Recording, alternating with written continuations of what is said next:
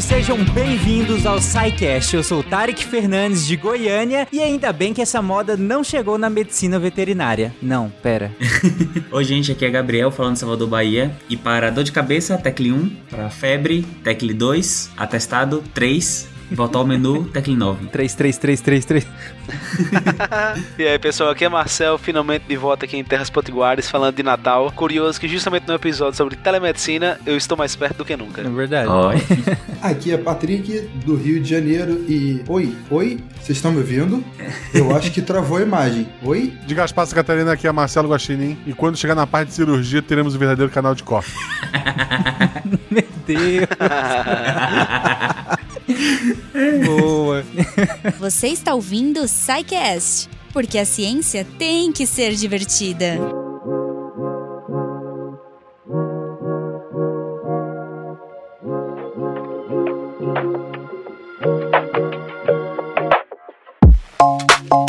Gente, é, essa, essa, essa pauta é, é interessante porque a ideia dela faz tempo, na verdade, né? Nós combinamos de, de, de gravar essa pauta, escrevemos ela faz um bom tempo já. E aí acabou que pandemia e agenda e outras pautas foram surgindo e outras coisas foram surgindo. E a gente acabou tentando remarcar ela algumas vezes e nunca dava certo. E nisso, muita coisa mudou de lá pra cá. E é interessante porque a minha frase de abertura, eu já tinha pensado nela quando a gente marcou de gravar há meses atrás. E aí eu tinha pensado nessa frase e falei, ah, vai ser minha frase de abertura. E aí quando nós reagendamos essa gravação, a minha frase já não vale, porque agora eh, regulamentou pra medicina veterinária e telemedicina. Eu falei, ah, vou falar a mesma frase agora de zoeira, porque agora já não, ela não serve mais de tanto tempo tem que a gente tá pra gravar essa pauta. Finalmente nós conseguimos e vai ser até legal porque é, agora acho que a gente tem até uma visão até mais ampla, né, do que foi a, a telemedicina, seja ela na, na implantação, da- na expansão dela nesse período pandêmico, no uso dela durante a pandemia e como a pandemia foi um, um, um- gatilho muito interessante para que a gente tiv- estivesse aqui falando de, de, de telemedicina, mas como vocês vão ver, a telemedicina não é necessariamente um assunto muito moderno, né? Não é, não foi ontem que surgiu, não foi por causa da pandemia, inclusive, que a gente decidiu, olha, e se a gente utilizasse os meios de comunicação para questões médicas? Gente, não foi com a pandemia, né? Ou foi? Então, a, a, a telemedicina, a pandemia deu, sabe, o empurrão final dela, mas a gente já vem namorando com a ideia e já vem utilizando algumas coisas de tecnologia à distância na medicina há algum tempo. Então, você tem lá desde o início do século XIX com o, o telégrafo, com a telegrafia, que você começa a conseguir trocar informações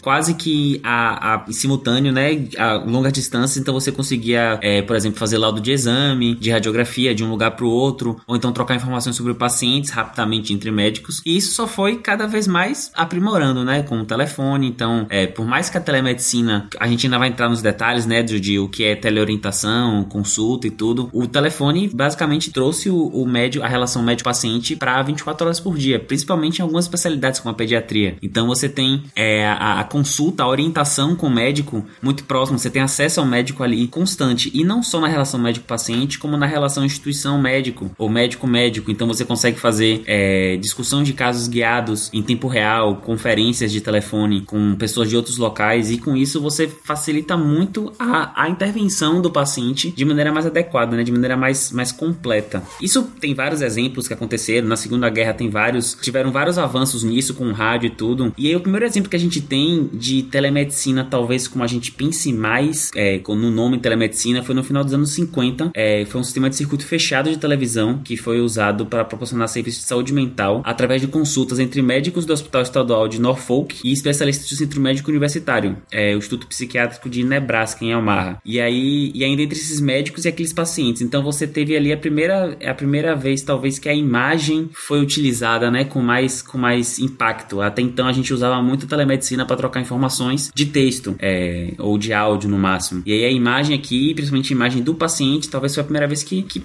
que ficou realmente impactada, assim, de, de uso no, no, no, mundo. Ou de sinais, né? Porque como você comentou, o uso da, da telemedicina, na verdade, é, de novo, nós vamos definir, calma, a gente vai definir esses termos mais para frente. Mas usando o termo telemedicina como termo guarda-chuva aqui, é, a telemedicina, na verdade, ela surge com os próprios meios de comunicação. A partir do momento em que a gente conseguiu se comunicar, a gente já começou a utilizar a telemedicina. Muito mais nesse, no sentido médico-médico do que no sentido médico-paciente, que aí vai ser evoluindo, vai ser evoluído com os meios de comunicação. Mas principalmente no sentido médico-médico, e aí é basicamente assim, o que tinha de meio de se comunicar foi usado. É claro que a gente colocou aqui como marco, o Gabriel comentou aí da década de 50 como um dos primeiros usos, né? E em seguida na década de 60, o primeiro sistema de, de, de telemedicina e tudo mais. Mas o que eu quero dizer é que é, essa questão de médico se comunicar com outro médico, um profissional da saúde se comunicando com outro, e até do profissional de saúde se comunicando com, com um paciente alguma, de alguma região afastada, de,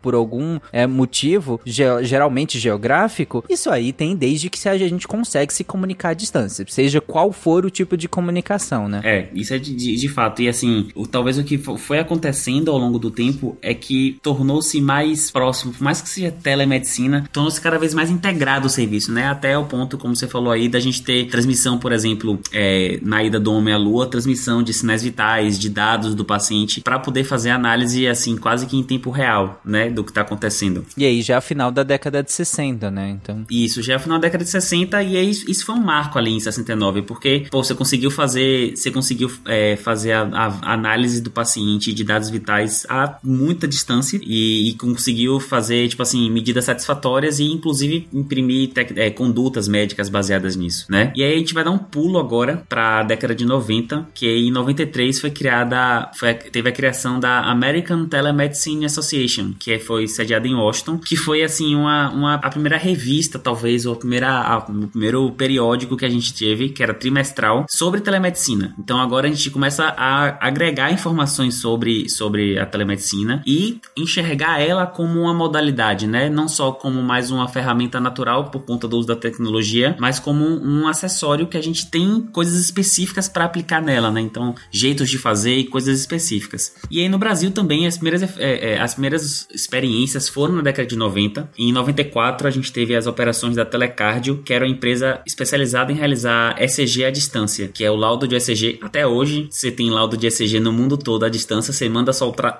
afinal o eletrocardiograma é um traçado, né? E você tem então esse, esse laudo desse traçado é, à distância feito rapidamente por algum cardiologista especializado que esteja de plantão, principalmente para serviços mais remotos, medicina de área remota e coisas do tipo. É, em 95 foi criado o ECG Fax pelo INCO, que aí você fazia análise de eletrocardiograma enviada por fax de outras localidades por médicos do INCO. E aí, no mesmo ano a Rede Sara iniciou um programa de videoconferência unindo toda a sua rede de hospitais é, para trocar informações clínicas. E aí, em 96 o INCO lançou um serviço até um pouco mais que é o, a evolução da ECG Fax, que é o ECG Home, que era a ideia de fazer uma monitorização dos pacientes em seu domicílio. É só para deixar claro, Gabriel, pra, talvez para quem não, não, não entender essa questão, por que, que é possível a gente fazer um exame num hospital, numa clínica, que seja, e enviar? Por que, que esse exame especificamente é possível a gente fazer isso? Cara, eu acho que a gente pode pensar em exame de duas formas: um exame estático e um exame dinâmico. O exame estático é aquele que você registra e transmite, então você não analisa ele em tempo real. Então, tudo que é estático fica mais fácil de fazer análise em telemedicina. E o eletrocardiograma em particular, ele não é uma imagem, ele não é imaginologia. Você coloca eletrodos no peito do paciente e ali vai registrar a atividade elétrica do coração. Então, é, é um traçado que pode ser representado com coordenadas, né, x e y. E com isso, você consegue fazer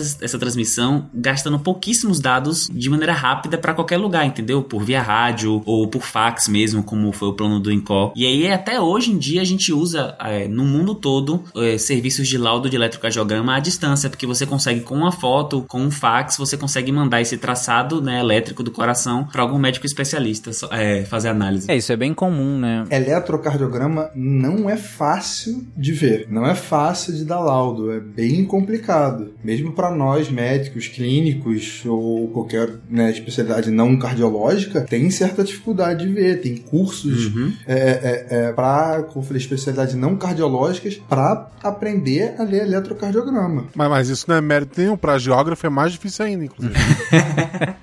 Verdade.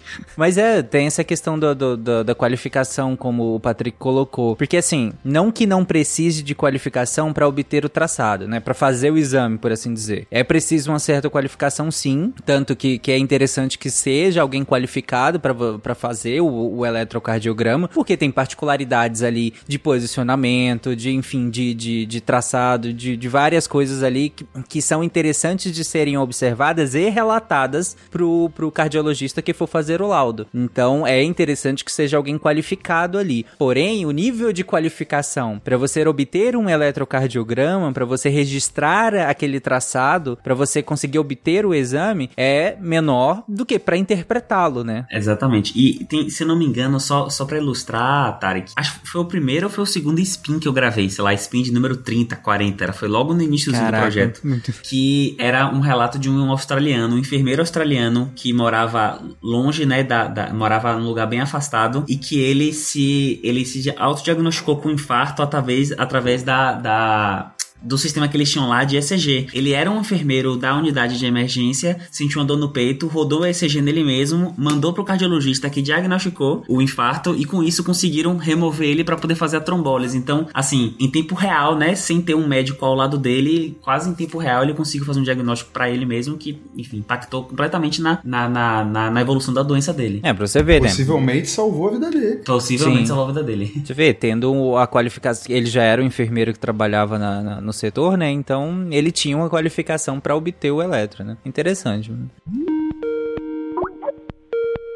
Alô? Ó, doutor, doutor, eu tô com muita dor nas costas. O que eu tenho? Ué, dor nas costas. Você mesmo acabou de dizer. Ah, muito obrigado, doutor. Bom, aí é claro que, de novo, como eu comentei, o uso da telemedicina, como aqui como termo guarda-chuva, né? O uso da, da, da, da telemedicina parte do próprio uso das comunicações. A partir do momento que a gente conseguiu se comunicar, a gente começou a usar isso dentro da área médica. Então, logo, a gente tem uma história vastíssima de muitas experiências de uso da telemedicina, nem todas muito bem sucedidas, mas nós temos muita. E é claro que aqui nós nos atemos a alguns eventos um pouco mais marcantes, só pra gente fazer uma passagem rápida por esse histórico, para que vocês entendam que, que a- apesar da gente estar falando disso agora, apesar do tema ter sido tão discutido durante a pandemia, é um assunto muito antigo. E que agora que a gente tá, na verdade, regulamentando ele muito bem e com seus pormenores, dado o nosso contexto tecnológico, inclusive, né? Porque ainda que essa regulamentação tivesse vindo do, do, do momento em que se tinha telefone, do momento que se tinha fax, do momento que se tinha e-mail, hoje já teria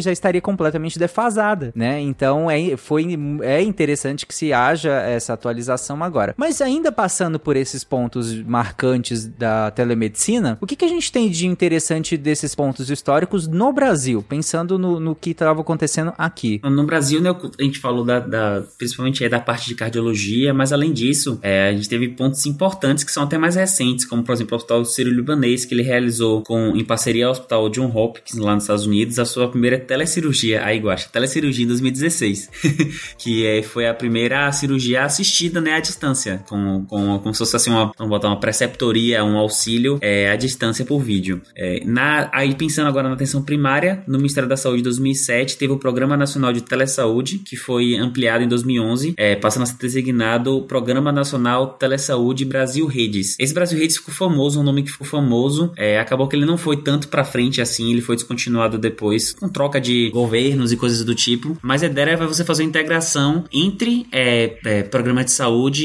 e conectar programa de saúde da atenção primária com especialistas para poder fazer uma integração melhor mesmo do SUS. É, o que, que rolo- pelo menos rolava bastante aqui no, no Rio era realmente você ter um, um contato com algum especialista da atenção secundária. Por exemplo, uma lesão dermatológica, uma lesão de pele. Tô na dúvida se eu acho, pô, será que é maligna? Será que não é? Será que vale a pena biopsiar? Já que é um senhor de 70 e tantos anos. Vou fazer, pego o telefone, ligo e converso. Descrevo, olha, eu tô com um senhor de tantos e tantos anos, diabético, não diabético, hipertenso, não hipertenso, é, com uma lesão que tá com as características tal, tal, tal e tal. Tô nessa dúvida se vale a pena a gente biopsiar, se é uma lesão já com muita característica maligna, já manda direto pra, pra cirurgia. E a gente tinha essa opção. Hoje em dia é mais difícil esse contato né, direto assim. Tem ainda, mas não é tão, tão divulgado e tão acessível pra gente. Hoje é o zap pro colega.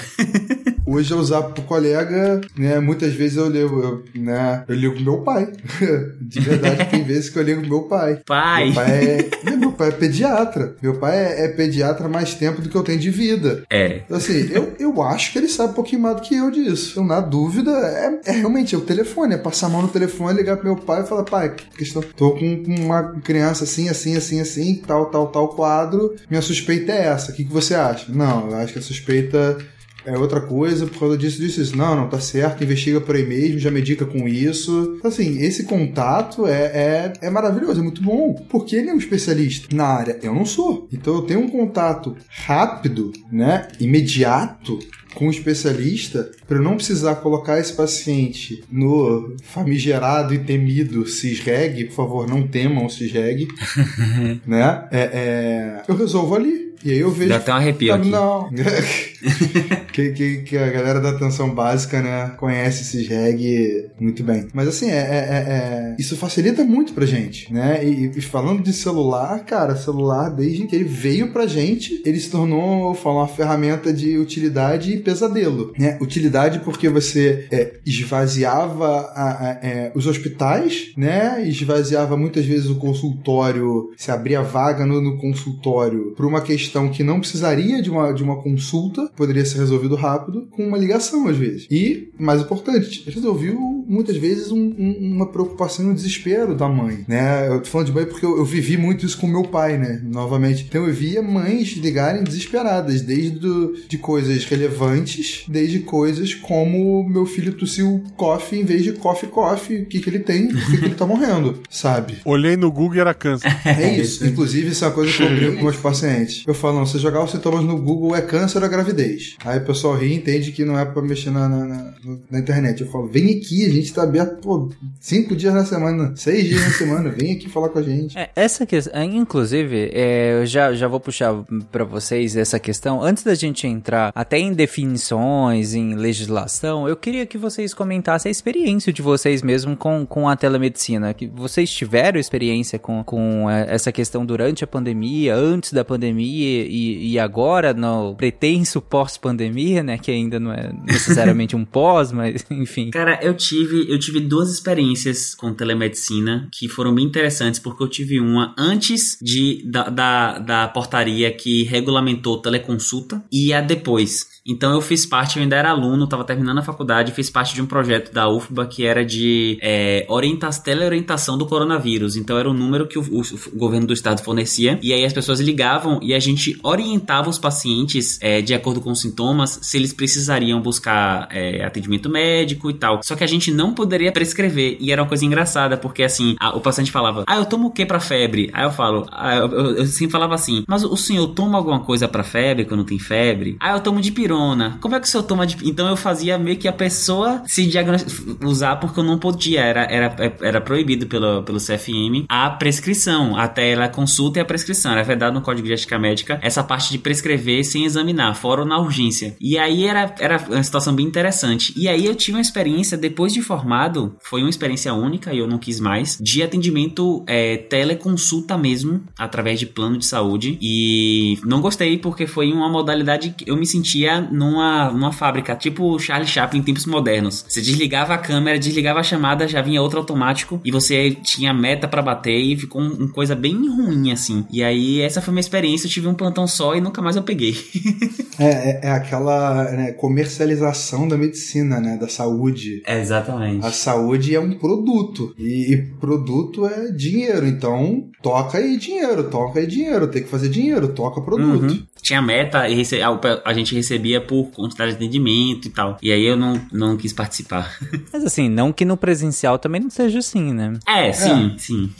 Porque também tem meta, também é um atrás do outro, também tem a questão do tempo, né? Do tempo de consulta, enfim. É, eu vejo como muito parecido, mas. Minha experiência, como eu falei, é, é, eu vi muito meu pai, né? Meu pai, como médico, eu vi muito ele. Então, assim, a minha experiência começou antes de eu entrar na faculdade. Que eu via meu pai, como eu falei, desde recebendo ligação ligação para resolver alguma coisa, até recebendo foto no WhatsApp. Eu falo, se alguém pega o celular do meu pai sem saber que ele é pediatra, vai achar que ele é um pedófilo. Porque que tem de foto de bumbum de criança, de parte íntima de criança com, com lesão pra, pra ele avaliar, é muita, muita. Porque a mãe manda no WhatsApp. Até o meu tem também. Minha professora é gastro, ela recebe foto de cocô, tipo, meu cocô está bom? Então, é, assim... isso acontece. Então, assim, é, eu, eu, falo, o celular e o WhatsApp, ele, ele é uma arma é, é, de dois gumes para o profissional de saúde. Porque ao mesmo tempo que ele te tem como te traz um certo alívio e uma comunicação rápida com o seu paciente, ele te traz um, um incômodo, né? Porque as pessoas às vezes vão ligar. Existem pessoas sem noção. Tem um amigo do meu pai que conta que teve paciente que ligou para ele para falar que o filho tinha feito cocô. Parabéns. E, tipo assim, meu, esse fala, teu pai à vontade. Na cara do teu pai estava escrito que ele queria perguntar: você quer que eu vá limpar? Alguma coisa assim? é, tipo, porque tem desse tipo de coisa. Agora, a minha experiência pessoal com telemedicina é, é boa, é muito boa. Por quê? Porque é, não é essa coisa de plantão de plano de saúde, de, de, de vamos, vamos, vamos um atrás do outro. E como psiquiatra, o meu exame ele é muito visual e conversado, né? A minha, a minha consulta é muito de conversa. Então é, é, é, é muito fácil de fazer pela telemedicina. Assim, prescrição torna-se um pouquinho mais um problema, porque apesar de termos já a liberação de receituário controlado branco pelo site do Cremerge, falo do Cremerge porque né, é o que eu uso aqui do Rio, é, o receituário azul tá há bastante tempo já esperando a liberação da Anvisa. Então assim, fica complicado eu passar, eu atender um paciente de São Paulo, por exemplo, que eu vou ter que fazer a receita para ele e eu não vou poder passar, por exemplo, um clonazepam SAS para segurar a crise de ansiedade enquanto a medicação não está fazendo o efeito legal dela. Uhum. E mesmo o branco, pelo menos na medicina veterinária, depende de quem vai receber esse, essa, essa receita, porque tem lugar que, que, que não aceita, tem lugar que enche o saco. É bem complicado isso, dependendo do, do lugar. Pelo menos na, na, veterinária depende muito do lugar. Se já teve um pouco mais de problema de, de, de farmácia, ah não, o site tá, tá do ar, é ruim, faz por esse negócio aqui, mas hoje em dia já, pelo menos aqui no Rio, é, já qualquer lugar, mas o que eles perguntam é, é é, digital ou é impressa? Ah, é digital? Ah, então manda aqui para esse WhatsApp. E manda o um número do WhatsApp da farmácia para você enviar. Hoje em dia tá bem tranquilo. Mas como eu falei, ainda existe essa falha da, da receita azul, por exemplo. Que para sua especialidade não é, é raro usar, bastante né? Bastante utilizada, bastante Sim. utilizada. Desde, desde SOS para paciente, como tem paciente que precisa fazer uso diário de medicações que precisam de receituário azul. Mas um caso recente que eu tive de um paciente que eu vi no, no ambulatório que o pai me mandou mensagem e falou: olha, ele deu uma melhorada, mas ele ainda tá assim, assim, assim. Você tem como fazer uma ligação pra gente ver como ele tá? Claro, posso ligar. Você me dá meia horinha, eu tava fazendo alguma coisa, você me dá 30 minutos, eu ligo pra vocês. Aí ele falou: ah, liga pra ele, só pra você ver, como se fosse como ele tá. Liguei pro paciente, perguntei, conversei. Depois eu conversei com os pais, estavam preocupados e falei: não, ó, tá bem, tá tendo melhora do quadro, o quadro dele é esse mesmo e tá começando a fazer efeito a medicação. Então, assim, foi muito útil, porque eu consegui, como eu falei, fazer uma avaliação desse paciente e uma tranquilização dos pais desse paciente em relação a, a, ao quadro dele. Então, assim, tem muita utilidade. A gente tem que ter um pouco mais de, de, de acesso a essa questão do, do, de receita, né, de prescrição e, né, e acesso a, a, a equipamento também, mas isso acho que é outra, outra não vou queimar a pauta.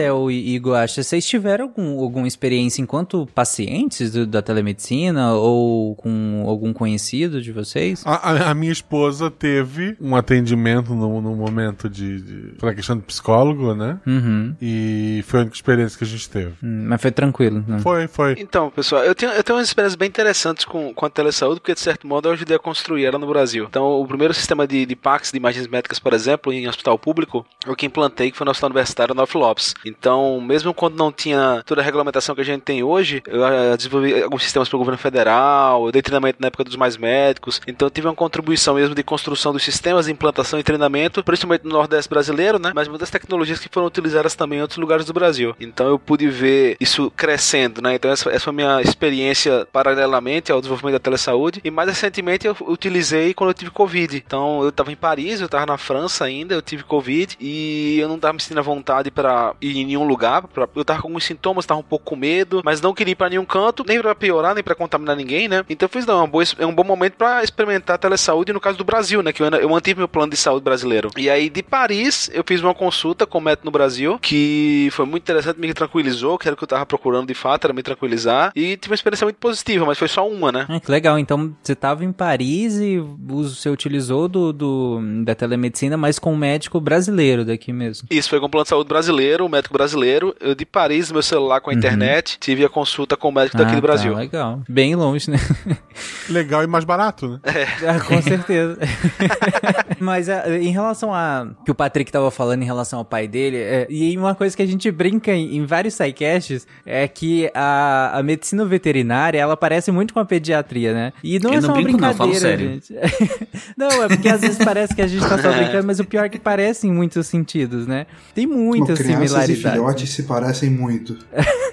e, e, a experiência que você fala do, do seu pai é exatamente a experiência que a gente tem na, na medicina veterinária. É igualzinho, tudo que você descreveu é exatamente igual nesse sentido. Porque. E aí que tá. E aí que é o interessante, a gente vai comentar a partir de agora, a questão da regulamentação. E pra medicina veterinária, eu acho que a regulamentação ela é muito interessante. É, eu sei que tem muitas críticas, tem muitas coisas ainda pra, a serem discutidas, tem muitas coisas ainda a serem regulamentadas, mas eu acho que essa regulamentação que veio agora, inclusive, que eu até comentei com vocês no início do episódio, de que é, no último, da última vez que a gente tentou gravar essa pauta ainda não, não tinha passado e agora já tá regulamentado, ela é interessante nesse sentido de realmente colocar regras. Porque, gente, convenhamos, um grupo de WhatsApp a gente já usava. A gente já se. A gente, o, o Patrick acabou de comer. Ele liga pro pai dele, às vezes, quando dá um problema, né? Quando ele precisa se consultar com um especialista, que por acaso é o pai dele, né? Mas é, isso a gente já fazia. A gente já entrava em contato com, com, com especialistas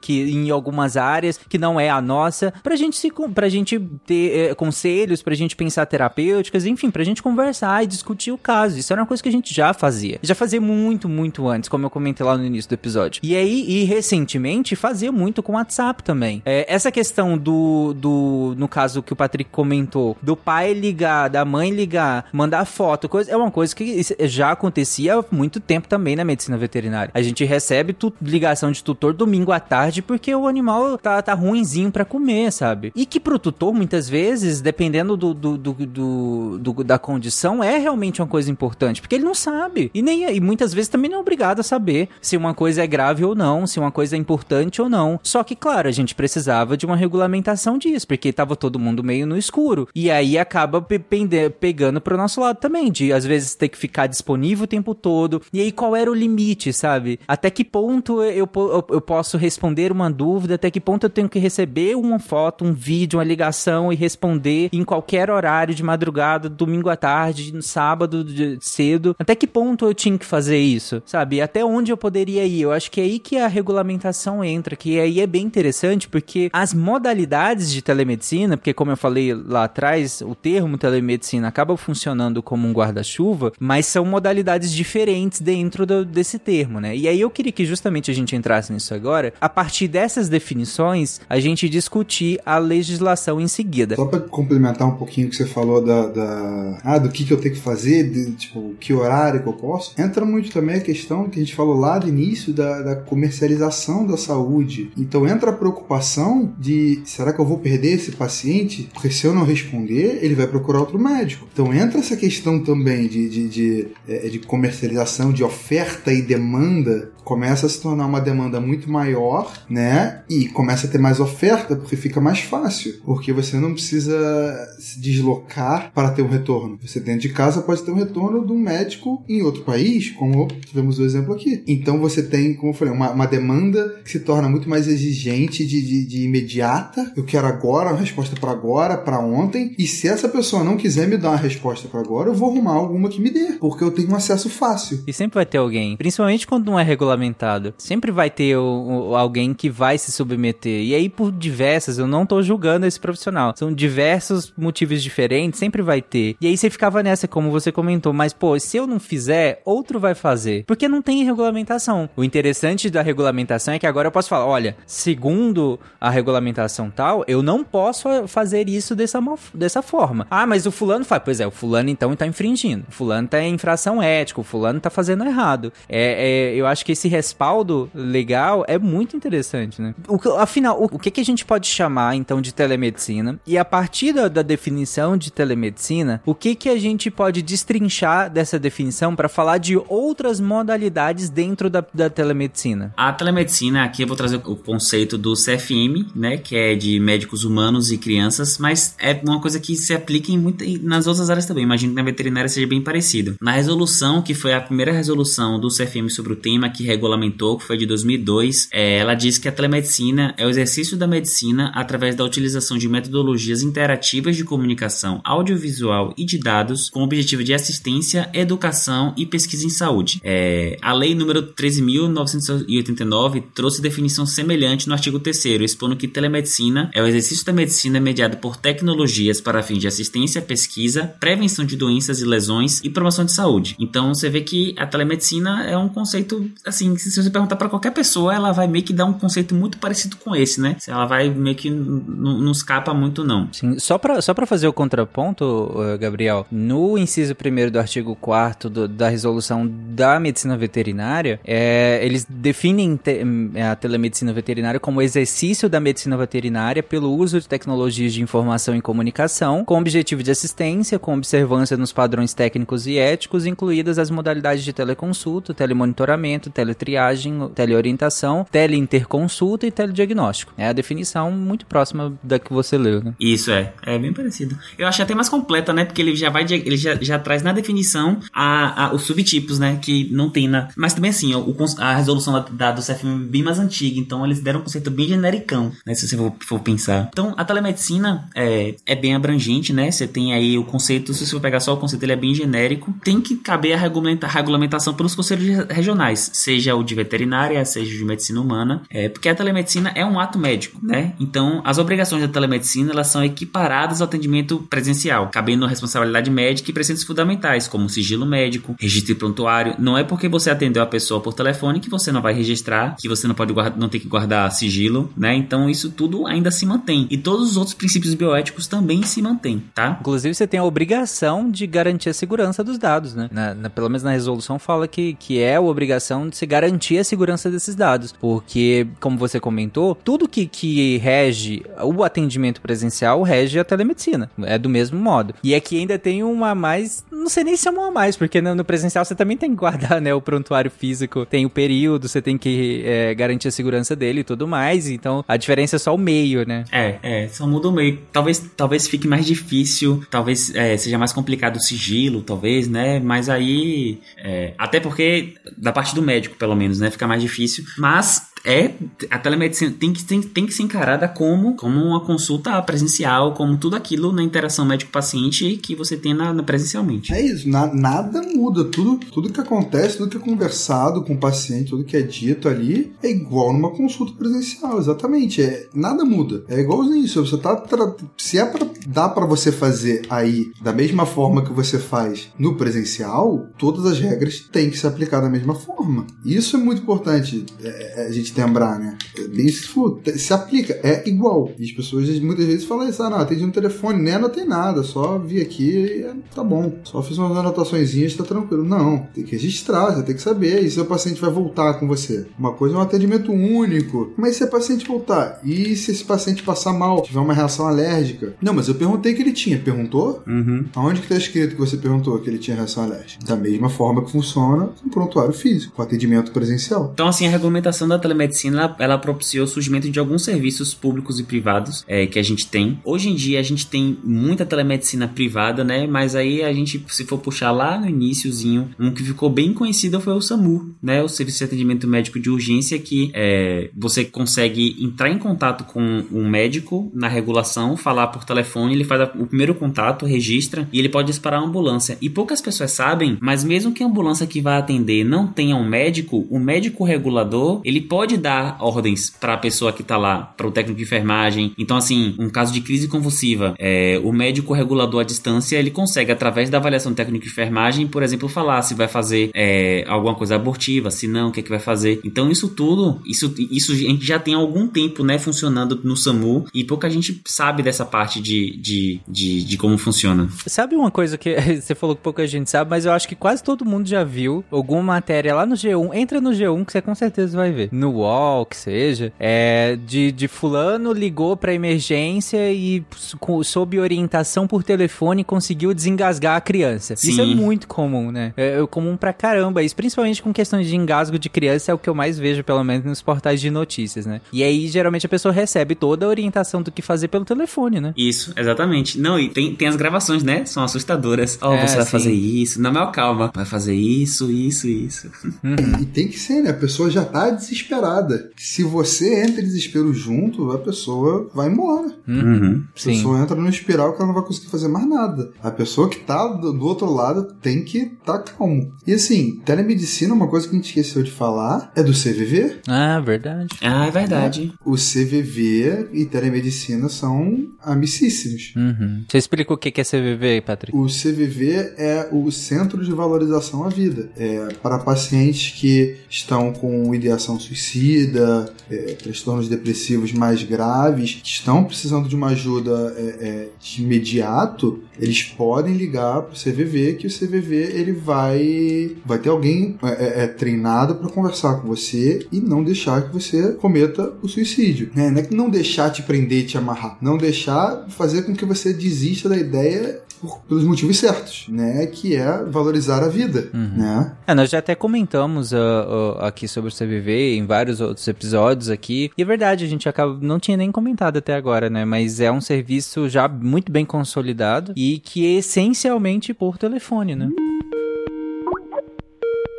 Alô? Ó, doutor, doutor, eu tô com muita dor nas costas. O que eu tenho? Ué, dor nas costas. Você mesmo acabou de dizer. Ah, muito obrigado, doutor. Então, falando aqui da le- legislação, tá? Vou passar bem rapidinho, só pra gente ter um histórico de como funciona, ou, ou de como tem coisas escritas, né, e que já foram revogadas. Eu vou começar falando do Código de Ética Médica. O Código de Ética Médica é um código que, é, que ele é feito e revisado anualmente, ou bianualmente, não me, não, não, não me lembro agora, que ele é um livrinho que tem todas as relações, né, éticas, médico-médico, médico-paciente, médico-instituição. E aí, se você for lá no capítulo 5 do Código de Ética Médica, que é a relação com pacientes familiares, lá no artigo 37 está dizendo que é vedado ao médico prescrever tratamento e outros procedimentos sem exame direto do paciente, salvo em casos de urgência ou emergência e impossibilidade comprovada de realizá-lo, devendo, nesse caso, fazê-lo imediatamente depois de cessado o impedimento, assim como consultar, diagnosticar ou prescrever por qualquer, qualquer meio de comunicação de massa. É, e aí tem um parágrafo único, o parágrafo primeiro que fala assim: o atendimento médico à distância, nos moldes da telemedicina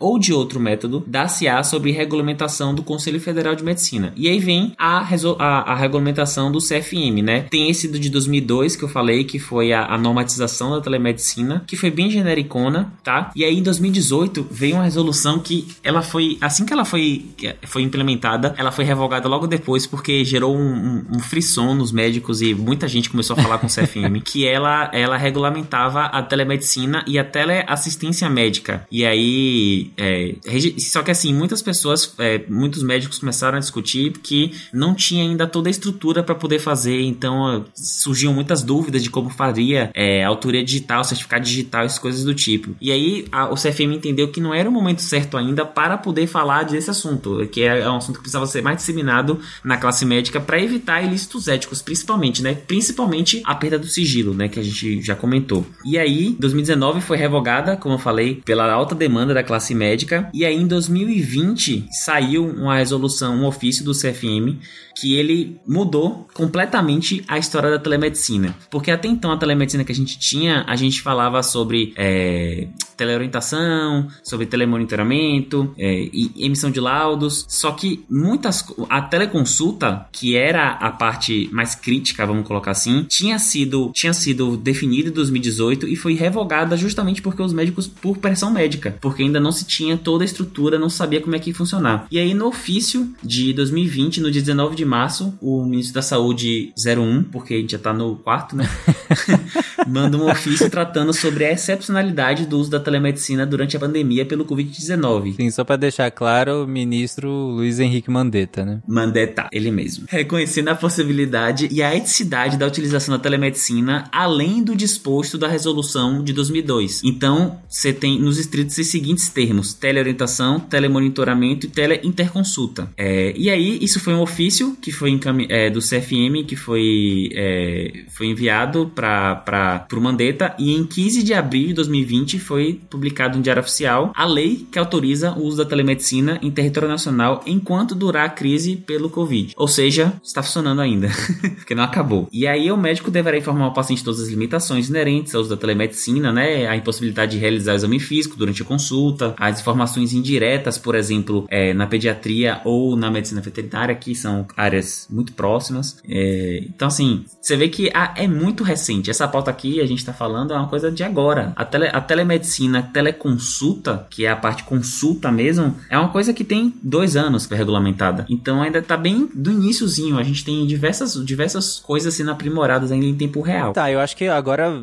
é, é imprescindível que a gente defina isso, porque você acabou citando muitos termos que eu acho que talvez quem esteja ouvindo ainda não consiga separar exatamente, né? Vamos definir cada um deles, até para ficar claro por que que antes a gente falava em ah, teleorientação, telemonitoramento, no máximo teleinterconsulta, e aí já pulou pra gente ter teleconsulta mesmo, né? Vamos, vamos definir esses termos e aí eu, eu, acho que vai ficar claro por que que precisou, não vou dizer precisou, é muita maldade, né? por que que a pandemia funcionou como um... Um, um catalisador. Isso, eu tava procurando, qual que é a função da enzima mesmo?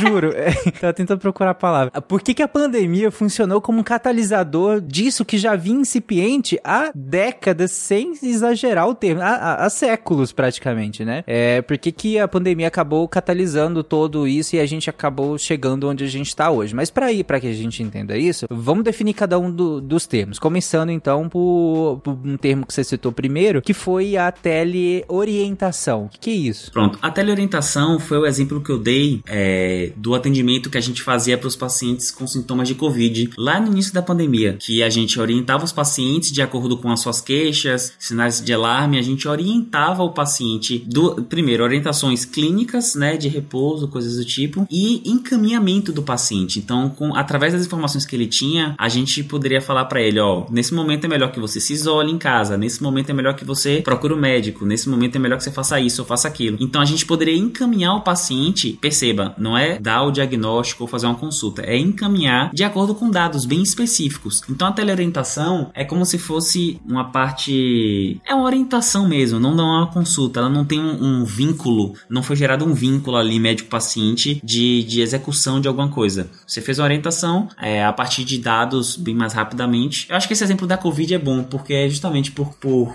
é, sintomas a gente orienta, vá para o hospital, não vá para o hospital. Você não poderia dar, você não poderia fazer é, definir tratamento, você não poderia prescrever esse paciente, né? Coisas do tipo. Eu, eu acho que a limitação, e aí vocês me corrijam, mas eu acho que a limitação da teleorientação é justamente a prescrição. Porque principalmente, você é. faz quase tudo até você chegar ao ponto. Peraí, eu preciso prescrever, eu preciso consultar, eu preciso fazer um exame, eu preciso fazer um exame clínico, físico. A partir dali já não é mais teleorientação. É, puxando pro lado da veterinária, é, é o básico, é protocolo vacinal, sabe? Qual é o protocolo vacinal disso? Eu não preciso prescrever para isso, eu, eu posso dar orientação. É é essa vacina com, com 16 semanas, é aquela vacina depois de, de, de seis meses, enfim. Isso é uma orientação. É, Isso eu tô de orientações mais básicas às mais, mais complexas, mas che- nunca passa chegando ao ponto de você fazer um exame clínico ou a tentativa de um exame clínico e muito menos prescrever quaisquer coisas que sejam, né? É realmente uma orientação, né? Eu acho que o exame, seu, seu exemplo da Covid era bem esse, né? Tanto que nem uma dipirona você podia. No máximo, tá com dor de cabeça e geralmente você toma o quê? Adorei essa estratégia, É, que- inclusive. O que, que você tá habituado a tomar? A gente não podia. E aí parte de duas coisas, né? Porque a primeira é você não pode é, prescrever justamente porque você não pode diagnosticar. Então o paciente chega pra você com todas as queixas, você não pode falar, olha, você está com a pneumonia, tome antibiótico. O que você pode falar é, olha, você está com sintomas importantes e através dos seus dados que você me passou, recomendo que você procure uma emergência, procure um pneumologista. Então essa a limitação aí tá nessas duas coisas, né? Diagnóstico e tratamento. Pois é, mas isso durante a pandemia foi importante que para deixar, né, quem não precisava estar fora do hospital. Nossa, demais, demais.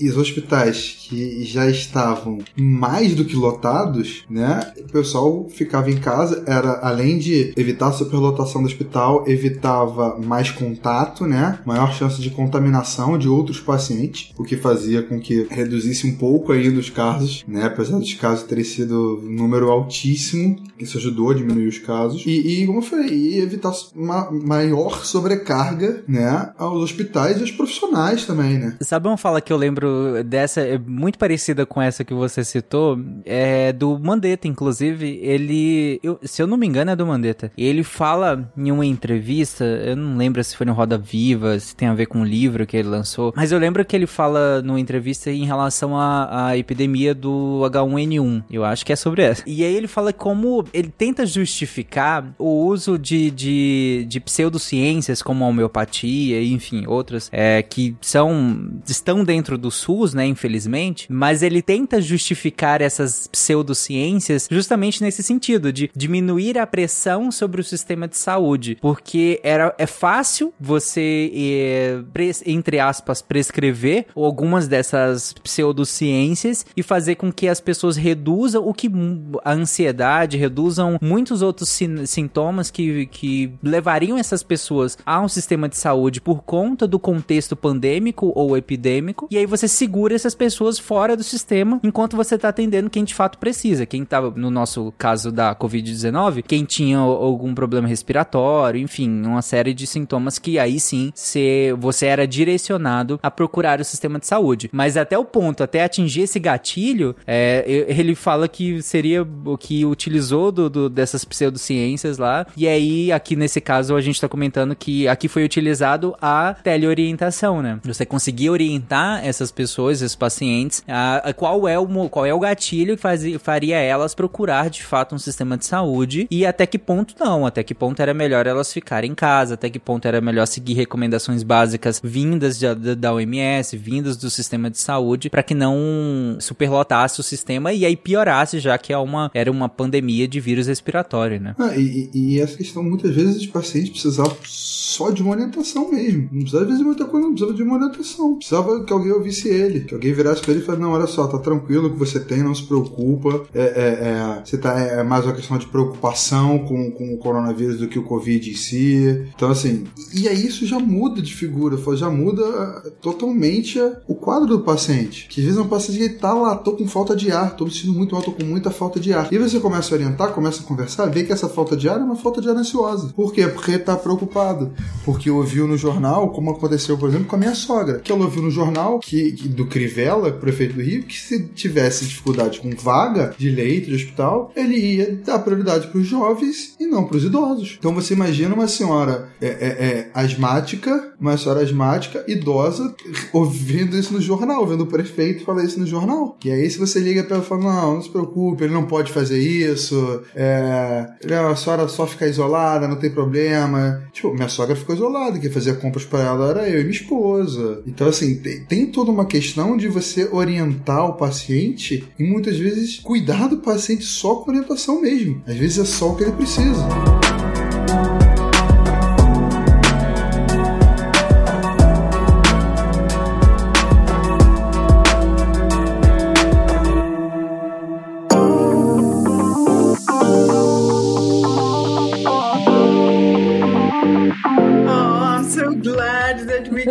See each other again after Yeah. a long time. Hey. Yeah, I, I wasn't sure if you will remember me because you must have so many students. But Well, I mean, who can forget red hair? Olá, pessoas, e sejam bem-vindos a mais um Momento Cambly. Eu sou a Jujuba e hoje eu procurei uma professora que eu adoro conversar, que é a Ru, e trouxe aqui um pouquinho do nosso papo inicial pra vocês verem como ela é fofa. Além dela ser super acolhedora é, e ser muito interessante conversar com ela, às vezes nossa aula com ela passa que eu nem percebo. É muito bacana, assim, é muito gostoso de ter essa aula. Eu tava na dúvida se ela ia lembrar de mim, porque era uma professora que eu falei lá no começo do ano, nem lembrava quando, e ela falou, né? é, ela me lembrou que foi em maio. Eles têm todo esse controle aí de quando o aluno foi pela última vez e tal, e foi muito bacana. A Ru, pra quem não lembra, é minha professora do Zimbábue, então eu acho fantástico. Espero nas próximas semanas aqui trazer algumas é, informações culturais legais. Vocês me pediram isso, então estou preparando, estou fazendo algumas aulas com a Ru para coletar essas informações para vocês. Espero que vocês curtam conhecer um pouquinho é, através do Momento Cambly, mas eu espero que vocês façam as aulas também, olha só. Porque é muito gostoso você conversar, você perguntar o que você quer, você aprender a perguntar o que você quer, aprender os termos específicos em inglês, então, cara, isso é, é muito gostoso e é muito gratificante quando você aprende e você pode ir para um outro professor e testar a pergunta de novo. Eu criei um super vínculo com a Ru, eu achei ela fantástica e estou já estou agendando as minhas próximas aulas com ela. Olha só, que também é uma outra ferramenta que vocês podem usar, gente. Se você gostou de um professor, já termina a aula, abre a agenda dele, já marca a próxima aula e assim você vai é, garantir que você vai conseguir falar com esse professor naquele horário que você pode, que ele pode também. Porque o que eu geralmente faço aqui é, eu entro no Cambly, encontro um professor na hora e clico pra falar. Mas dessa vez eu quis trazer a Ru porque eu acho que ela tem muita coisa legal pra falar, então fiquem ligados no Momento Cambly das próximas semanas pra saber mais da cultura do Zimbábue. E se você quiser perguntar diretamente pra ela ou conhecer melhor a cultura de outros lugares interessantes que os nossos tutores estão por aí mundo afora, é muito simples, gente. Vocês entrem lá no site do Cambly, c-a-m-b-l-y.com e usem o código desse mês que é aula SciCast. E aí, além da aula grátis teste, né? Aquela aula fantástica para você conhecer e se apaixonar, você também vai levar um desconto exclusivo e especial para você. Gente, para vocês terem uma ideia, assim, eu tô falando isso e eu não sei se vocês estão prestando atenção no que eu tô falando. Os descontos estão em todos os planos e tem plano, gente, que começa a partir de 17 reais a aula. Sério, não deixa essa oportunidade passar. Entra lá, usa o nosso código AulaSciCast ou clica no link que vai estar aqui no post e faça sua aula do Cambly Test, já assina e começa a conhecer esses professores fantásticos. O link da Ru também vai estar no post se vocês não quiserem esperar as próximas semanas para saber sobre o Zimbábue e mais coisas legais sobre lá. Vocês entrem em contato com ela e conversem e espero que vocês me contem depois o que que vocês acharam, tá bom? Um beijo para vocês, até semana que vem e fui! Bye.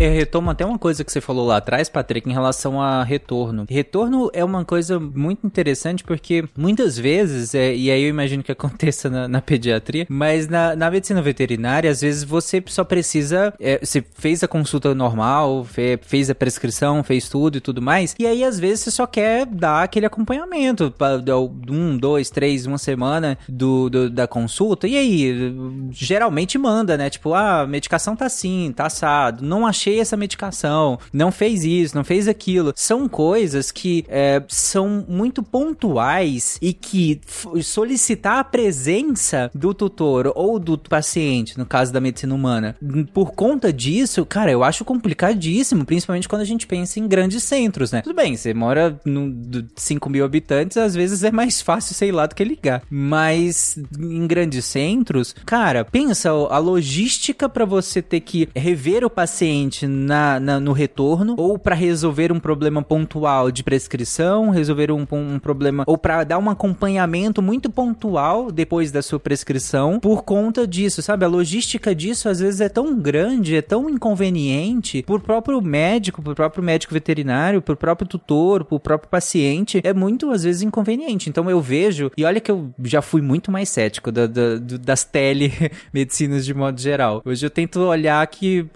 por um outro olhar e pensar mais racionalmente nisso. Eu vejo como um, um, essa parte da teleorientação também como uma mão na roda, bem interessante mesmo quando a gente pensa na, na, na agenda do profissional e na agenda do próprio paciente ou do próprio tutor, né? Nesse caso, eu acho que dá para casar melhor essas agendas com a, com a telemedicina do que exigindo o presencial a todo custo. É, com certeza. E, e mas o importante você falou desse, desse, até do seu ceticismo em relação às teles, é importante entender o seguinte: a telemedicina ela é uma ferramenta e como qualquer ferramenta, ela tem o seu uso e sua limitação. Então assim, é, é, é, ela vai ser limitada, ela vai não tem, não tem como fazer um exame físico. Se eu quiser fazer um exame clínico de um paciente, eu não tenho como fazer. Eu tenho uma anamnese, né? Eu tenho um relato de sinais e sintomas, mais, né?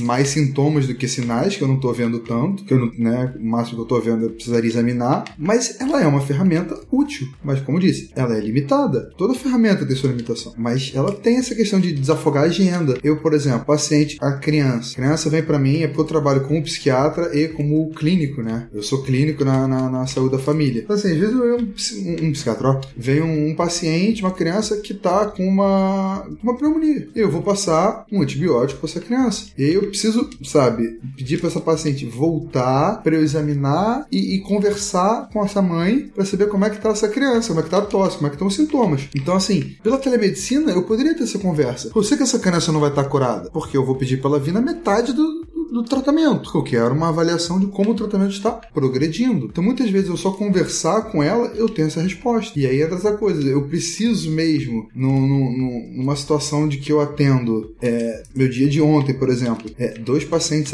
agendados por hora. Além desses dois pacientes agendados por hora, eu atendi quatro pacientes de demanda livre por hora. E aí você imagina que, às vezes, tem mais um paciente que seria essa criança só para eu ver como é que tá a questão questão desse quadro, que eu sei que não está 100% bom, não é para estar 100% bom, não espero que esteja 100% bom. Eu quero ver justamente se tem alguma melhora, o quanto de melhora tem, e aí eu não, não às vezes não dá. Sim. Eu não consigo avaliar a criança porque eu não consigo parar. E tem até um, uma questão, eu não sei se vocês lembram do House, da, da série House, é muito antigo, jovem, não nem lembro, nem sabe porque nem o que que é. Mas, mas é, vocês lembram que na, na série o House tinha essa loucura de ir na casa dos pacientes, né? Que, que até porque ele sempre mentindo, sempre falando alguma coisa, então ele tem que ir lá pra ver a verdade. Exato. E o pior é que eu vejo um pouco de, de, de disso na, na, na, nessa questão da telemedicina, principalmente na, no retorno. Pelo menos eu acho interessante porque a gente tem acesso, às experiências que eu tive, pelo menos, foi interessante porque eu tive acesso à casa do tutor. Eu tive acesso ao ambiente que, que o animal vive, no caso do meu caso, que é a medicina veterinária. É, eu tive acesso àquele ambiente, então é, é quase na, na lógica do House sabe? De ir lá e aí pelo, pela, pela teleconsulta, ou no caso, não seria consulta nesse caso, mas pela tele, pela telemedicina, eu, eu tive acesso à casa, eu tive acesso ao ambiente, eu podia ver ali o que que tava acontecendo e, e, e inclusive entender algumas manifestações que pelo relato do tutor não me, não estavam tão claras assim, porque a gente sabe o quanto, né, os relatos podem ser completamente fora do que é a realidade e tal. Por mais que você tente, por mais que você peça descrição, por mais que você tente abordagens diferentes, você, às vezes não, não vem aquela informação que você precisa. E eu, pelo menos, tive uma experiência muito boa disso, de, de, de- dessa, desse retorno ser de modo remoto e de pedir, às vezes, pro, pra ligar a câmera e mostrar o ambiente, sabe? Com o celular e eu, ah, tá, entendi. É isso. Eu, pelo menos, achei bem interessante essa questão. Você falou do House, eu lembrei de outra situação do House, que é ele faz uma aposta lá com a, com a da, da- do hospital, que a cada paciente que ele conseguisse né, examinar sem encostar, ele ganhava 10 dólares. E aí, toda vez que ele precisasse encostar num paciente, é- ela ganhava 10 dólares. Isso mostra a coisa da telemedicina de, de não, não ter o exame. Aham. Tem uma cena que ele pede pra um, pra um, pra um, pra um acho que um adolescente, um jovem, verificar a frequência cardíaca dele. Fala, ah, conta aí o seu, seu pulso. E ele fala um número absurdo, só 300. tá, ele fala, isso tá bom? Bem, ou você tá morrendo, ou você é ruim em matemática. A mulher se assusta. Ele relaxa, você é ruim em matemática. Então assim, não tem como você pedir pro paciente se examinar. Muito menos na veterinária. Ele não sabe, na veterinária, mas ele não sabe se examinar, ele não tem treinamento. A gente tem treinamento. A gente sabe como é que a gente vai verificar a frequência cardíaca do paciente, por exemplo. Ele não sabe. Então, realmente, a gente tem essa limitação do, do não, não ter o exame físico. Ele realmente, pelo menos a meu ver, faz muita falta. Mas tem essas vantagens de você estar vendo coisas que possivelmente estariam ocultas, né? Escondidas, literalmente escondidas às vezes. Uhum. É, e aí eu aproveito esse gancho que, que você coloca da- do exame físico, né? Do, do- do- você ferir parâmetros ali fisicamente, tocando no paciente. Porque aí eu, eu, eu queria que vocês fizessem a diferenciação do que a gente explicou até agora, do que, que seria essa teleorientação de uma consulta, de uma teleconsulta de verdade mesmo. É isso, a teleconsulta é a consulta, só que tele. Então, assim, ela tem. É uma, é uma consulta médica, vai ter entrevista, suspeita diagnóstica, conduta, né? Vai ter toda a parte, toda a, a, a organização ali, toda a liturgia da consulta, que você começa com a, a conversa com o paciente, né? A anamnese, a, a parte do exame físico fica prejudicada, que seria a segunda parte, né? E aí vai para suspeitas diagnósticas e, e condutas. A, a- ela não era regulamentada até, né, 2020. Você não poderia fazer teleconsulta. E agora você pode. Então você pode, com isso, você pode é, prescrever o paciente, solicitar exames complementares para o paciente, né? Você pode fazer tudo isso por telemedicina. Atestado médico, inclusive, você pode dar por telemedicina. Então, você tá, você é uma, é uma consulta normal. Estado médico, laudo médico, pedido de exame, receituário comum, receituário é, é, é, para antibiótico, receituário especial antibiótico, branco, controlado, branco, sim. Controlado branco tem, controlado azul não tem, o amarelo. pff, receituário amarelo. Esse aí eu não tenho pegar- de jeito nenhum. Pra pegar o físico é difícil, pra pô, pegar o digital, esquece. Se a Anvisa tá demorando pra liberar o, o azul digital, o amarelo, se a gente pedir, acho que eles vão rir da nossa cara. Então a teleconsulta tem, todo, tem tudo isso. E assim, é, às vezes, é, a- agora os pacientes até se acostumaram, mas nessa, nessa oportunidade que eu tive era estranho, porque os pacientes falavam assim: Ah, mas eu preciso de um, de um atestado. Aí você falava, não, eu dou. Aí a pessoa ficava assim, bugava, tipo, mas como? né? Porque na cabeça dela, a consulta ainda era uma teleorientação. E quando a, a consulta já tá funcionando como uma teleconsulta mesmo. Ah, Não, só, só, só preciso dos seus, dos seus dados e eu vou te enviar aqui um documento que tem um QR Code lá, que é assinado digitalmente por mim, que é um atestado. Não precisa nem estar fisicamente. Então, é, é, as pessoas ainda estranhavam. Hoje acho que já, já se acostumaram um pouco mais já com a teleconsulta. É, é interessante porque na, na medicina veterinária a gente tem que ter tido um contato prévio físico com o animal. Então, e, e há uma também uma, uma necessidade de periodicidade é, dessa, dessa consulta física. Ainda que se possa fazer é, em algum momento do, do- desse período uma consulta é, remota, né, uma teleconsulta, mas tem a necessidade em alguns casos de, de, de, de você fazer ela fisicamente e aí as próximas você pode fazer ela de maneira remota, com essa nova resolução, né? Aí a próxima você pode fazer, mas em alguns casos você não, você não, você não pode simplesmente a primeira consulta ser assim. Assim, até por, por- até por conta dessa, dessa limitação mesmo que você colocou, né? Não tem como fazer um exame físico, não tem como tocar, escutar, fazer. Não, não- tem, é, é impossível fazer isso. E aí, claro que o, o- a prescrição, nesse caso, até um possível estabelecimento de hipótese diagnóstica ficaria extremamente limitadíssimo, né? É, falando por, por mim pela, na medicina veterinária, hum, cara, não tem como. E aí era um dos meus grandes pontos céticos em relação a isso, né? Que não tem como. E aí não tem mesmo, assim. A não ser que a gente. E aí já tem dispositivos tentando fazer parte desse exame físico, né? é, de maneira remota, mas falando por hoje, não tem. Hoje você não tem outra maneira que não seja você com o paciente, né? Você tocando no paciente, escutando o paciente, fazendo todo o exame físico ali. E aí, então, claro que essa primeira consulta é. Aí não tem como. Aí é realmente a, a, a consulta física de verdade mesmo. O que não exclui as outras modalidades, né? Uhum, isso, exatamente. É como eu disse, é, é uma ferramenta, ela tem suas falhas. O exame físico, ele faz muita falta, com certeza faz muita falta. Mas, em compensação, tem, como eu falei, tem a praticidade, tem a, a, a, a- coisa de ser mais instantânea, né? Imediatismo da consulta, uma consulta imediata. Eu resolvo ali, eu não preciso marcar o paciente em tal dia para quando eu tiver agenda. Não, o paciente ali eu peguei e resolvi. Então tem um pouco disso também, dessa questão. Mas faz falta, com certeza faz falta. O exame físico faz muita falta, sabe? Eu não fecho o diagnóstico de pneumonia sem eu escutar um paciente. Eu não fecho o diagnóstico de sinusite sem apertar a cabeça dele para saber se ele tá sentindo dor ali nos pontos que eu tô apertando. Então, assim, é, é- faz falta? Faz muita falta. Mas dá pra gente conseguir alguma coisa só com ela.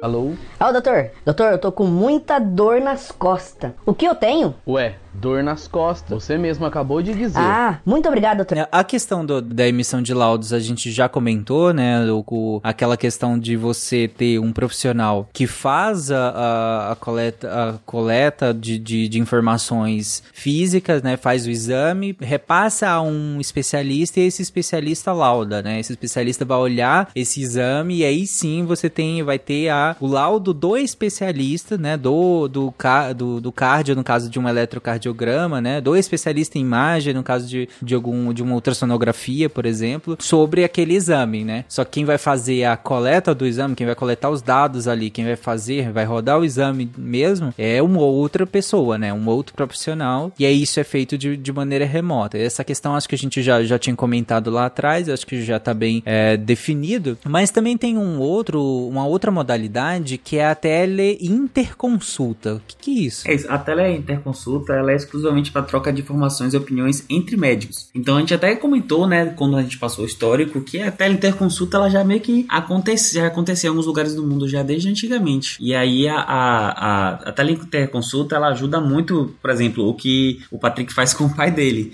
né, que é a troca de informações e opiniões entre médicos para auxiliar no diagnóstico ou, ou a, a fazer um processo terapêutico. Lembrando que tem que ainda manter também o sigilo médico, né? Você está conversando sobre um paciente, mas aqueles dados ali não podem sair dessa parte de saúde, né? né? Porque a interconsulta é que você pode abrir para o público, né? Esses, esses dados. Uhum, sim. Inclusive, na veterinária tem o informe ao tutor e autorização do tutor que esses dados do paciente serão repassados a outro profissional. Eu imagino que na, na humana também tenha parecido, não sei. É, tem- é, eu não sei, eu nunca fiz, eu nunca fiz teleconsulta, é, assim, teleconsulta, né? Interconsulta, teleinterconsulta, na verdade. Quando é no hospital é mais fácil, né? Porque a pessoa tá lá.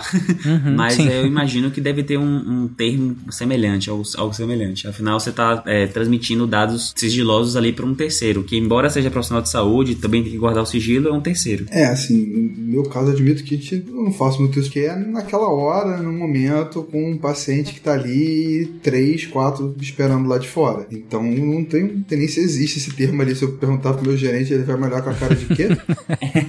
então, assim, é, é complicado falar o que tem, que não tem, o que, que tem exatamente. Mas a gente tem, sim, normalmente guia de parecer, né? Isso a gente tem sim, guia de parecer a gente tem alguns. Mas coisa pro paciente assinar, realmente a gente não tem muito, não. A teletriagem, que é, que é uma outra modalidade, eu acho que ela tá. A gente já até comentou um pouco dela, não com esse nome, mas a gente. Na hora que a gente tava comentando da teleorientação, é, pelo menos é a minha visão. Se vocês discordarem, falem aí. Mas a, a teletriagem, para mim, é aquela parte, inclusive, da, da teleorientação em que você chega na fronteira, né? Em que você chega e fala: não, a partir daqui você precisa de uma consulta. A partir daqui você tem que procurar o serviço de urgência. A partir daqui não é mais aqui que eu, que eu vou te orientar, eu não posso mais. Por isso que chama teletriagem, né? Que seria triar esses pacientes de maneira remota, orientando eles a procurarem o, o, o nível de atendimento que eles precisam, né? Bom, gente, acho que agora que a gente tá se encaminhando pro final, a gente definiu, falamos aqui do, do histórico, falamos de, de prós aqui, alguns contras também,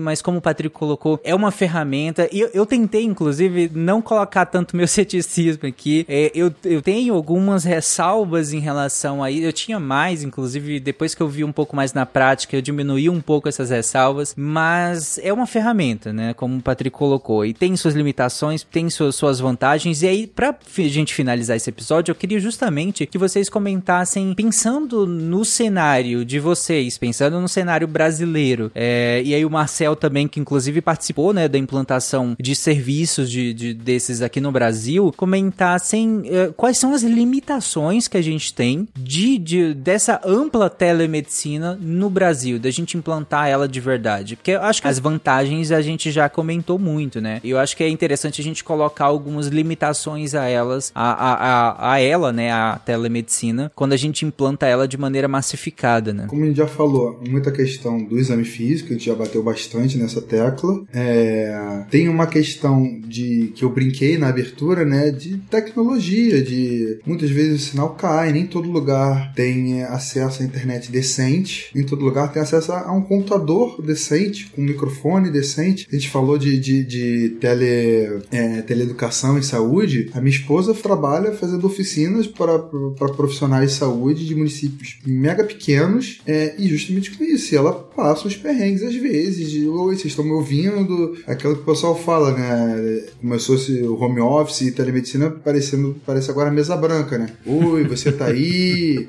Se você tá aí, dê um sinal.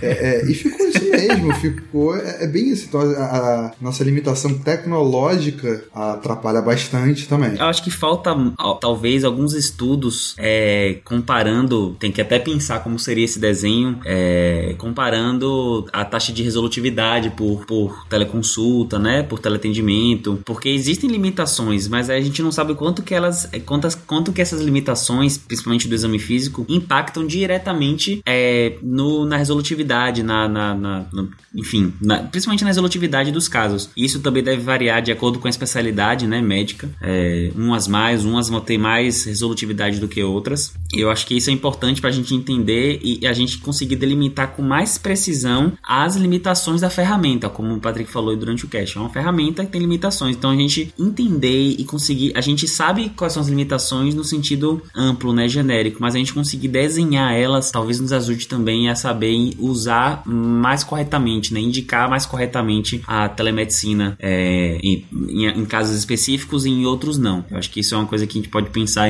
mais para o futuro. É, eu acho que os pontos que o Gabriel e o, e o Patrick colocaram são realmente engloba boa parte do, do, do que eu vejo como pontos negativos, mas tem questões que eu acho que não tem como não vir, né? Então, por exemplo, imagine que antigamente tinha prontuários no fundo de uma gaveta lá no interior de um estado distante, remoto. É, seria difícil que, um, que uma pessoa em São Paulo, por exemplo, conseguisse legalmente acessar esses dados desses pacientes, porque está no fundo de uma gaveta em papel lá do outro lado do Brasil. Na hora que você tem isso digitalizado, você permite que profissionais de saúde do Brasil inteiro possam contribuir para a resolutividade daquele caso, mas também para que uma pessoa consiga um acesso não autorizado àqueles dados, né?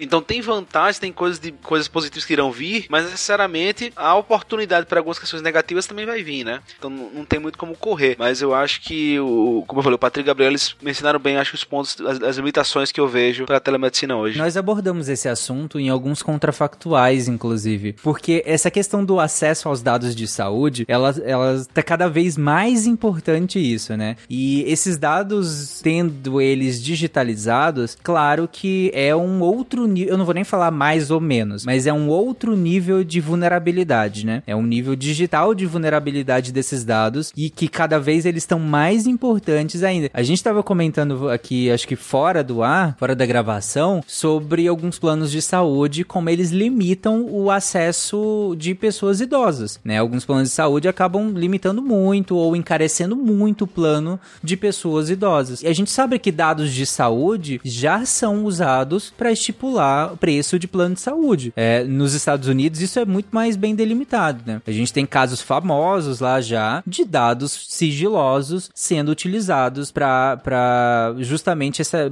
por planos de saúde para categorizar pacientes e lógico que essa categorização é por conta do valor de, de entrada no plano, né? Então, acho que essa vulnerabilidade digital, ela também é uma limitação importante desses novos dados, desses dados agora que da telemedicina que agora estão todos online, né? Então, gente, é, é um nível de segurança diferente do que a gente tinha antes, como o Marcel colocou. Tô nem falando que antes era tranquilo também não, porque também a segurança não era lá essas coisas. Mas você tinha um certo nível de limitação, até limitação geográfica, física mesmo, né? E agora que esses dados estão digitalizados ou são feitos direto na internet, a, requer um nível de segurança maior, né? Ou pelo menos diferente, né? É, mas é, é muito aquilo de assim, é uma, algo que tá no começo ainda. A gente tem que mexer muito ainda na telemedicina, né? Pra gente entender e ver o que, que dá para fazer, o que, que não dá para fazer, o que, que precisa ser feito para as coisas melhorarem. Uhum, com certeza. É, é, muita coisa nova. É, é aquele brinquedo novo que a gente tem e a gente tem que sair futucando ele pra gente entender como ele funciona e poder brincar. É, até que é interessante porque, assim, o, o, como a gente comentou desde o início desse episódio, é uma coisa antiquíssima. O, a questão é que ela evolui com as, as tecnologias de comunicação. E as tecnologias de comunicação evoluíram muito rápido nos últimos 10 anos. Então é realmente é difícil qualquer coisa que seja acompanhar essa evolução tão rápida, né? Inclusive, vocês comentaram em relação às limitações práticas disso. O Patrick comentou, é, até brincou na abertura em relação à internet. É, a gente tem a, a pesquisa é, nacional de amostra de domicílios contínua, que, que inclusive tá, tá a PNAD contínua, né? Que se eu não me engano tá interrompida. Mas a que foi divulgada em 2020, a gente tem que 74% da população brasileira tem acesso à internet. Significa que mais de 25%, ou no caso é porque é 74,7%, né? Então seria 25,3% da, da população estão sem acesso à internet. É muita gente sem acesso ainda à internet. É claro que esses números vão melhorando gradativamente, mas a gente ainda tem que, que subestadiar isso pensando, tá, mas qual o acesso? Qual é esse acesso à internet? Porque ao mesmo tempo que tem o 5G chegando aqui em Goiânia, é, você tem regiões do país que o 3G mal funciona, sabe? Ou que funciona em, de maneira é, insatisfatória para que seja feita uma chamada de vídeo, que é o mínimo que se tem de, um, de, um, de uma telemedicina bem feita, né? De uma teleconsulta, por exemplo. Como é que você faz se é uma chamada de vídeo, sabe? É complicado. Ou mesmo uma chamada de, de áudio mesmo, dependendo do nível de, da internet das pessoas, a gente não, não, não consegue. E essa disparidade, ela, ela, ela é maior, óbvio, em relação às regiões do país. A gente tem essa disparidade maior na região norte, na região nordeste, é, em relação a, e até parte do centro-oeste em relação ao sudeste e sul do país. Então, é, é claro que é um, um, cuidado que se tem que ter também com, com a telemedicina para ela não aprofundar essas desigualdades de acesso a, aos recursos médicos, né? É, pelo contrário, ela deve vir justamente para diminuir isso. E, e para isso, claro, tem uma série de questões ainda para serem trabalhadas. Mas só para finalizar, é, de novo, isso não é uma culpa da telemedicina, né? É, é uma limitação que, que a gente tem do presencial também e que acaba sendo refletida também na telemedicina, né? Bom, é isso. Alguém quer comentar mais alguma coisa? Marcel, Guacha, tranquilos? Tranquilo. Eu, eu acho engraçado que o, o podcast ele não teve uma versão presencial, ele foi direto para a parte tele alguma coisa. é, direto pro YouTube versão cortes que não, sai. Do... É, engraçado a gente rir, mas a Jujuba recebeu de uma, uma grande marca a, a resposta de que o podcast agora tá mais. É, que eles estão investindo mais em podcasts com vídeo. Então, mesa querida, cast da vida, o né? podcast. Não, não, o podcast com vídeo se chama vídeo. É sim. Ele já existia há muito tempo. Exatamente. Não surgiu agora Desde, o podcast desde com que vídeo. os, os irmãos Lumière criaram a, a É. câmera. Esse Não, porque agora que surgiu o podcast com vídeo. Ah, vai tomar banho. É o telepodcast agora. Chaplin foi um dos últimos a fazer assim filmes, né? Vídeo sem podcast. Depois dele começou a ter vídeo com podcast. Vídeo com podcast. Ah, boa. Perfeito,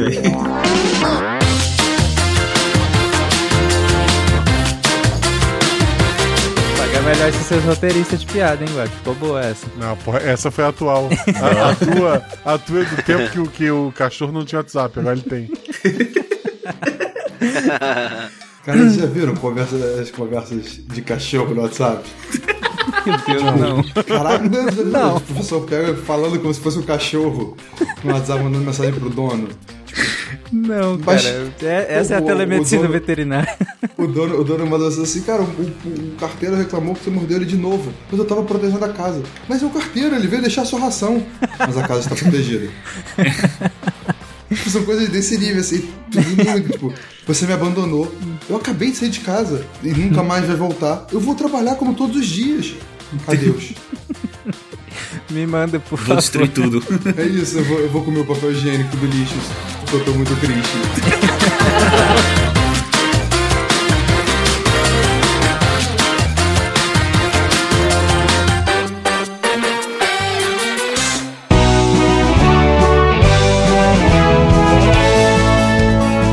Chegamos na sessão de recadinhos do SciCast.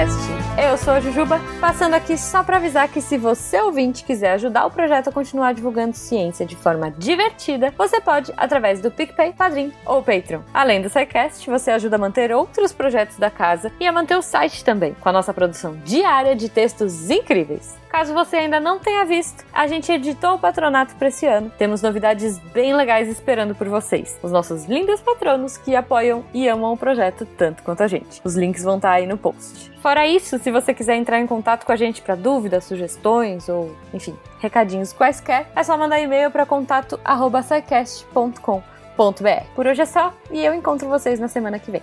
Tchau.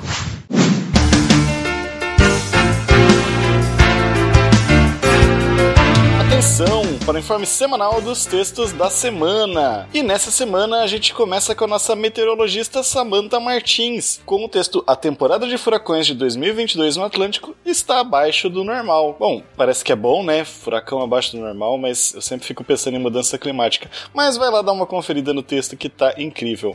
E na quarta-feira, outro texto do João Victor Nieser, que estreou na semana passada e já vem com mais um texto nessa semana. Como as ocultações estelares nos ajudam a ver o invisível. Bem místico, só que não. Ele vai falar desse método muito interessante que são as ocultações estelares, em especial como que a gente consegue descobrir muita coisa sobre objetos transnetunianos, né? Aqueles que ficam depois de Netuno, mas que estão no sistema solar. Tá bem interessante, eu adoro esses textos sobre como que a gente sabe o que a gente sabe. E na sexta-feira, o Thiago Dias vem de Milton Nascimento, Uma Despedida. Ele vai falar um pouco do nosso Bituca, né? o nosso ídolo aí da música brasileira e que tá se despedindo, fazendo uma turnê de despedida. Tá bem legal o texto pra gente entrar nesse clima e depois ir curtir o show, se possível. Então vamos lá. Esse, entrem lá no site, né? Porque esses textos e mais, muito, muito mais, vocês encontram no www.deviante.com.br. E vem também entrar pra equipe. Vem fazer parte do Deviante e ajudar a tornar a ciência cada vez mais divertida. Eu sou André Trapani, querendo saber quem tá ocultando o nascimento dos furacões em 2022 e apagando a luz da Torre Deviante.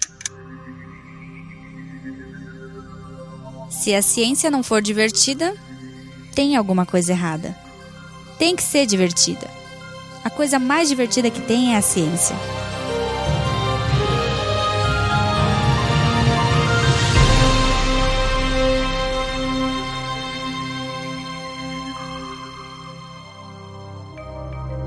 Este programa foi produzido por Mentes Deviantes. deviante.com.br Este programa foi editado por Tapcast. Edições e Produções de Podcast.